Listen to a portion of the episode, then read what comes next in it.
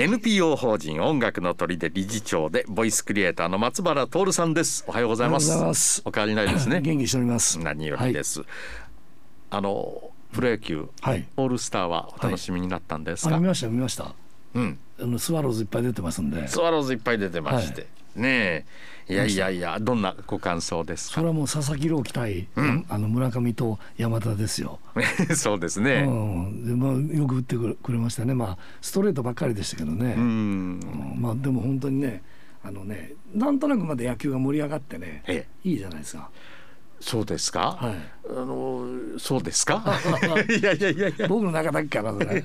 いやいやそれあのそういえば、はい。あのフレッシュオールスター、はい。ねえー若手のおあのサヨナラスリーランを打ったのは赤羽義弘選手。おうん。うん。サヨナラスリーランなんてのはかっこよすぎますよね。本当ね。ヤクルトでしょ？そうですね。ね、はい。あそういう意味では、本当ですね、うん、村上のホームランはやっぱり期待してたし本人も打ちたかっただろうなと思ったり。そうですね。ホームランダービーもなんかちょっと残念。そうですね。残念でしたね。あんまり残念なことはどうでもいいんですか？で、えー、柳田が MVP, 昨日ね。は。うん。であとねあんまりそのオールスターという割にはい出られなかったオールスターがね、あどんな思いでいらしたのかななんて余計なことを思いました。これでもコロナ。昔と違ってねあんまりなんかオールスターもねそんななんかまあ僕なんか全然違いますけれどもあの世界にいらっしゃる方から見たらまあ中で見ればものすごい上の人なのかもしれませんけど、んそんなになんか前ほど長嶋選手とか王選手とかみたいな、はい超スターいう感じしませんね。ねえ、いいわゆるいわゆるそのオオールスターではなかったし、うん。ジャイアンツがこの度はね。そうですね。ああいうことありましたからああいうね。ことでもういかんともしがたいのかな、えー明日から後半戦です。そうですね。阪神タイガースですよ。甲子園です、はい。ね。楽しみです。頑張ってください、頑張ってください。えーっとこれはゴリのママさんから。はい。松原先生にご報告です、はい。6月の初めハーモニカが誤嚥予防になるのかと質問させていただき、はい。で、えーやっと日曜日に父へハーモニカのプレゼントができました、はい。父。おおハーモニカか。えちょっと吹いて。と私。はい。あの時の放送松原先生と滝沢さんとの会話の録音を聞いてもらいました。父はうんうんうんうんとうなずいて言葉言葉をしっかりと聞いてましたそして79歳のお父さんにと言われた時79歳じゃて自分と同じだと思ったんでしょう。そりゃそうです。あなたのことなんだからって。かっこ笑いかっこ閉じる。でえー父はハーモニカを取り出して吹いたのは私の小学校の校歌。息が続かずかすれはしましたが月に、えー次にみかんの花咲くお顔。父は何年ぶりかな。うまくは吹けれんなといった感じでしたが、うん、私にはあんな吹き方はとてもできません。うん。今までと違って誤嚥誤飲横隔膜のトレーニングなどなどお役立ちの話を聞かせていただいているので父も吹くようになると思います。喜んでくれたんではないでしょうか。ありがとうございましたいやこちらこそです。いいいいあのお便りいただきましてね。ご報告が届いていました。これねあのねよくね福祉の文化か文化の福祉科って言葉あるんですよ。福祉の文化科そうそう。文化の福祉科科そう福祉の文化科っていうのはね、いわゆる何かをも、まあ、ご縁ご因のためにこれをあのみなやってもらおうとかいうのが、はい。ある意味で福祉を求めて文化を提供するじゃないですか。でも僕がずっと今までやってきたことってのは文化を提供してみんなで楽しんだ結果、うん。こんなことがありましたよとかはこんなことがありましたよとかもう僕の予想外のことがええ。起こって、あそれ良かったですねいう話がだからねおそらくねあのお父さんもね今度その「ああ久しぶりじゃの」とかいう感じでうん吹いていただいて、はいおそらくあの予想したこと以外のことでもまたなんか絶対効果がありますよ。はハーモニカを吹くということは楽しんでということですそうもんねですね。その結果がうさらによくそうですご本ね。人のためになるという。あのご縁ご因のため予防のためにと思って出したものが、うん。今度はもっと別のところでこんなところにもこんな効果があったのが、うん。やっぱりねそれがねあのねこうあの福祉だけを求めて何かするんじゃなくてね、はい。と一緒に楽しんでねあの時こうだったなこうだったな話をしてした中であのねまた新しい何か思いもかけないものがね生まれてきますよ。それいい話でしたね。いいですね。本当ですね。五輪のママさんお父さんによろしくお伝えください。よろしくお伝えください。はい。はい。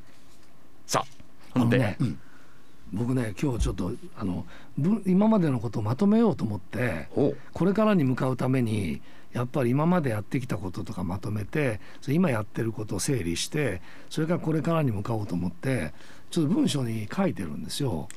それでなんか思いついたこと書いてるんですけどそれふっと思ったらお金のことについてええ。思いついたことがあってその昔なんですけどこれいっぱい話したことあるかもしれませんけど僕がね芸能界の仕事してました時にねその昔。その昔、それで10万円足らずの給料だったんですよ。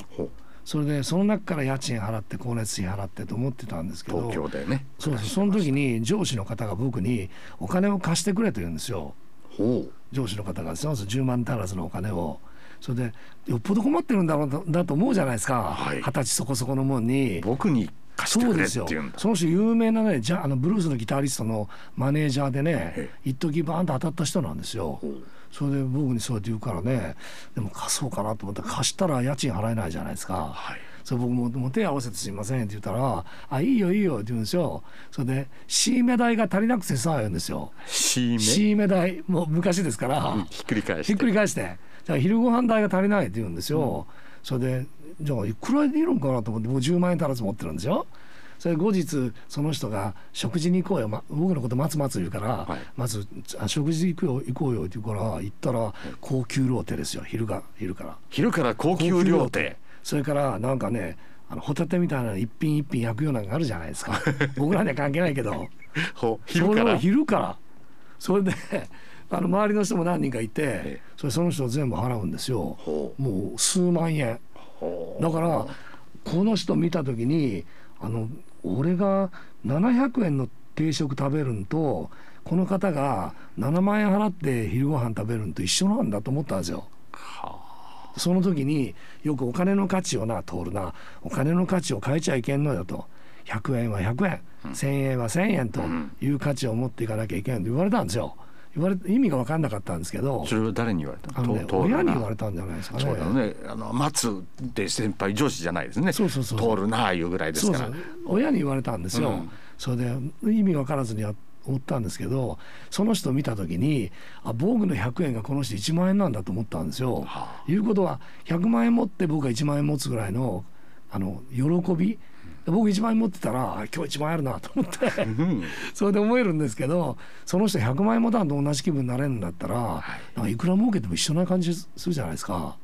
だからその時によし俺は絶対にもう金持ちになってもそういうふうに金の価値を変えないような大人になろうと、あれから40年経ってますけどそういう身分にはなれそうにないので いやそ金の価値は変わりませんから大丈夫です大丈夫だなと思ってますよ。あなるほどね、はい。今結構大変であの仕事があればなんとかなんとか暮らせるけれども、はい。そのなんとかがどうにもならないような状況にそうですなっねてるという、そうですね。そういう時にね、うん。あのねそのちっちゃいお金をね大切にうちあの僕とトコトコハウスと僕の松原と音楽事務所とはい。音楽の砦と3つありますので、ええ。その中で僕の部分は僕はもう本当ねそんなどうかお金がない人間の方が小銭をパッパッパッパ使うんですよ。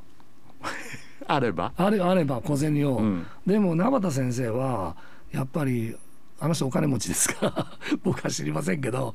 だから小銭を大事にするんですよ。100円のお金を今日は銀行に行ったら100円手数料がいるから今日は行かないとか、うん。俺も100円ぐらいどうでもいいじゃん。僕は思うんですよ。はだからそれがやっぱりこうどういうかな。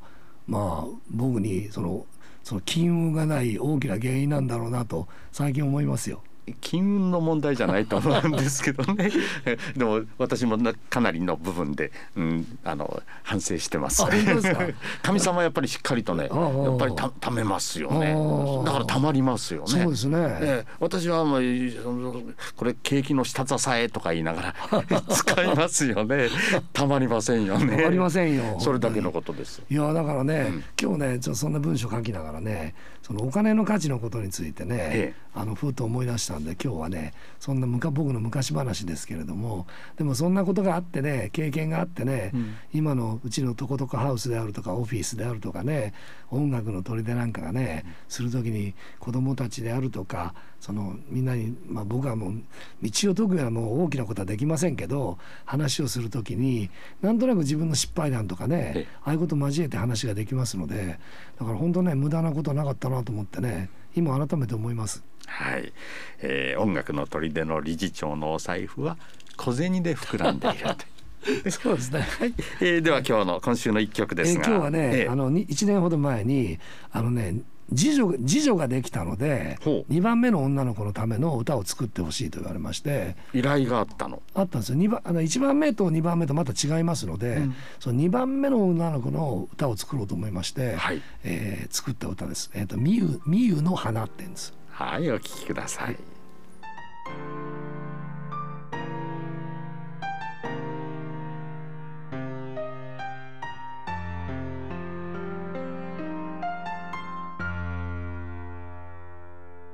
二つ目の小さな目がひょっこり顔を出した。大切に。育てなきゃ。水をやり。お日様いっぱい。すくすくと。どんな花が咲くのだろう。どんな形の花でも一生懸命咲かせてほしい。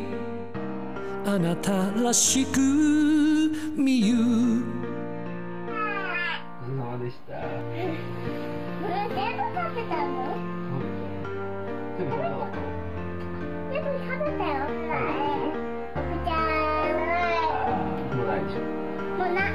うわみゆちゃんの声そうそうあの兄弟でねお兄ちゃんとね一緒に喋ってるまあ可愛いねたまらないですね。すねはい、素敵な歌でした。はい、はい、えー、またどうぞ皆さんからのご感想などもねお寄せいただいて紹介しながらお送りしてまいりますよ。はい、NPO 法人音楽の鳥で理事長でボイスクリエイターの松原徹さんでした。ありがとうございました。